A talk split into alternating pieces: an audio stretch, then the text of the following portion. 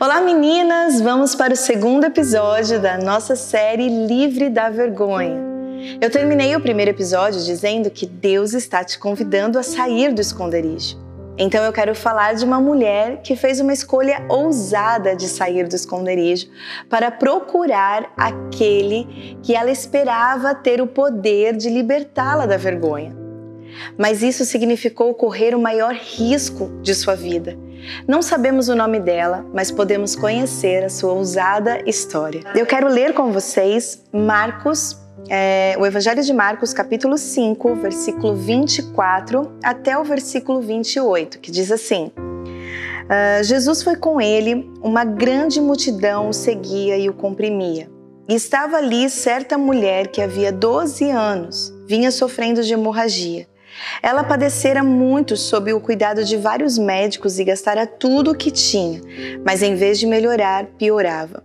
Quando ouviu falar de Jesus, chegou por trás dele, no meio da multidão, e tocou em seu manto, porque pensava: se eu, se eu tão somente tocar em seu manto, ficarei curada. Essa é a história da mulher que, perturbada por um ciclo menstrual permanente, arriscou tudo até piorar a vergonha que ela já sofria, em um último esforço para ser curada.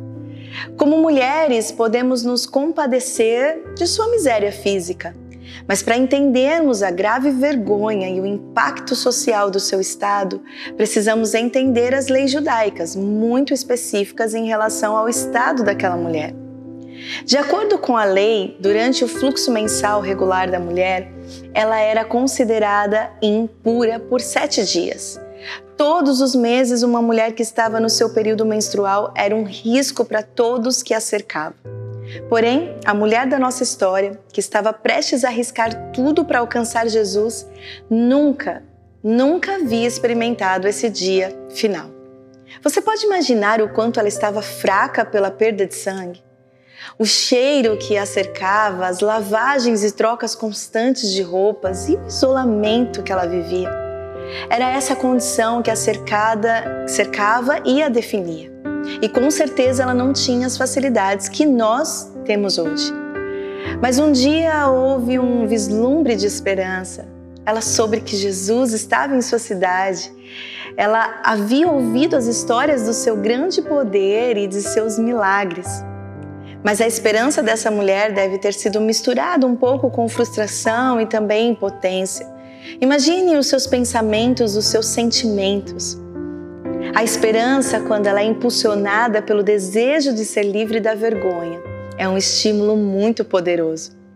Podemos apenas imaginar os detalhes, como ela deve ter se coberto para evitar ser reconhecida, como ela abriu o caminho em meio à multidão para estar perto de Jesus.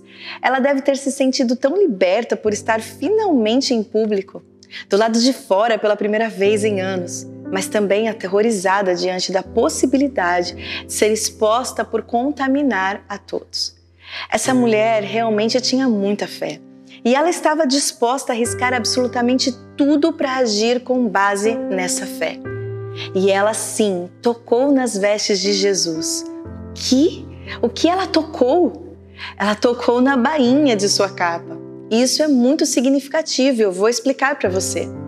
A lei de Moisés instruía os israelitas a fazerem franjas nos cantos de suas roupas e colocar um cordão azul na beirada cada, de cada canto. Essa orla, esse cantinho, ele era importante e muito especial, pois apenas a família deveria tocar na orla de um homem, ou a família poderia tocar na orla de um homem. Outra pessoa que não fosse a esposa, o pai, a mãe, o filho ou a filha de um homem que tocasse na orla sua, da sua capa seria, seria algo assustador. Mas aquela mulher se arriscou tocou na orla de Jesus e seu sangramento cessou imediatamente. Ela pôde sentir dentro do seu corpo que ela havia sido curada. Você pode imaginar a alegria que tomou conta dela? Porém, para seu choque e terror, Jesus de repente parou, virou-se e disse: Quem tocou minhas vestes? Essa, essa mulher, ela sabia que se fosse descoberta, ela desgraçaria não apenas a si mesma, mas a sua família. Durante 12 anos sofreu com a vergonha da impureza, agora ela poderia ser amaldiçoada com humilhação. Mas o seu ato de coragem é impressionante. Acompanhe comigo em Marcos, capítulo 5, versículo 33, que diz assim: Então a mulher, sabendo o que lhe tinha acontecido, aproximou-se, prostrou-se aos seus pés e, tremendo de medo, contou-lhe toda a verdade. Que integridade! Que ousadia alimentada pela esperança e pela fé! Ela se expôs como culpada. Para ela, valeu a pena fazer tudo isso, mesmo que a levasse à condenação, porque tamanha era a sua gratidão e o seu alívio por finalmente estar livre da vergonha eterna de ser impura. E então algo maravilhoso aconteceu. Jesus olhou para ela e disse: Filha, tua fé te salvou. Vai em paz e fique livre do teu mal. De todas as palavras que Jesus poderia ter dito, ele escolheu como a sua primeira palavra esta: Filha. Você se lembra de que somente um membro da família tinha permissão para tocar em sua orla? Você lembra do que eu disse há pouco? Então, chamando-a de filha, Jesus quebrou a lei e retirou toda a culpa pelo seu ato de fé.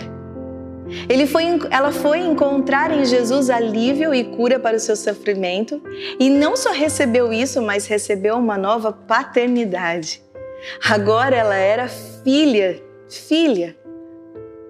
Isso sim é uma história bem curta, porém com muito significado, que fala a todas as mulheres que são vítimas da vergonha. E isso se refere a cada uma de nós, a mim, a vocês que estão me assistindo. Afinal, há mais de uma maneira de sangrarmos. Todas nós temos feridas abertas pela vergonha que estão sangrando e nada do que tentamos fazer pode fechar essas feridas. Mas, como a mulher que levou sua vergonha a Jesus, que se arriscou com medo sim, mas que teve muita coragem e confessou a sua necessidade e encontrou em Jesus tudo o que ela precisava e mais ainda, nós também podemos encontrar. Porém, para isso acontecer, temos que admitir que precisamos de cura, porque aquilo que não revelamos não pode ser curado. Nossas feridas, elas precisam sim de tratamento. E a única maneira de elas serem curadas é se a reconhecermos, as descobrirmos e as levarmos àquele que pode nos ajudar. O apóstolo Paulo nos ensina isso em Efésios capítulo 5 que trazer o que está oculto no escuro, os nossos segredos de vergonha para a luz, para a presença misericordiosa de Deus, é o caminho para fazê-los perder seu poder sobre nós. A luz de Deus ela é suave e não é rude. À medida que você confiar Ele a sua dor, Ele brilhará suavemente a sua luz curadora sobre todas as suas feridas. E então, fica a minha pergunta para você. Você vai se arriscar a viver livre? Que Deus te abençoe.